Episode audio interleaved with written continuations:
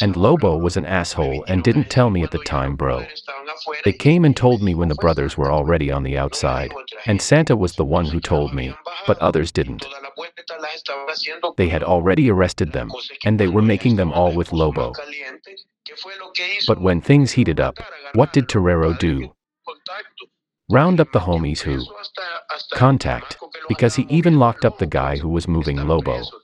They're locked up. But brother, that's where I tell you guys. Do you think that if this operation were done with me, I wouldn't have been present? Of course I would have gone and moved the brothers myself. Because they won't come for me, you get it. Torero isn't going to swing at me. That would be a mistake for him. Can you imagine that picture in the press? They capture the. They capture Lente with so and so and so and so. Listen, that would be a bombshell for Batman. Question. So they even put away the driver who was working for them. Who put us? Yeah, yeah. Even him. I imagine they'll help him out because he works for the system, you know. But that's where I tell you, brother, why do you lower your guard? We were all on the same page that things went through me.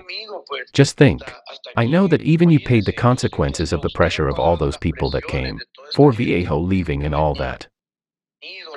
I pulled Viejo out from inside, brother, as a way of helping all you guys and to show you my loyalty and trustworthiness.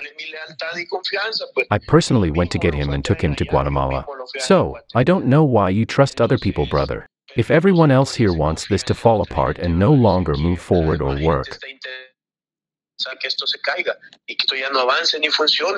Right, right. And how do you see things now?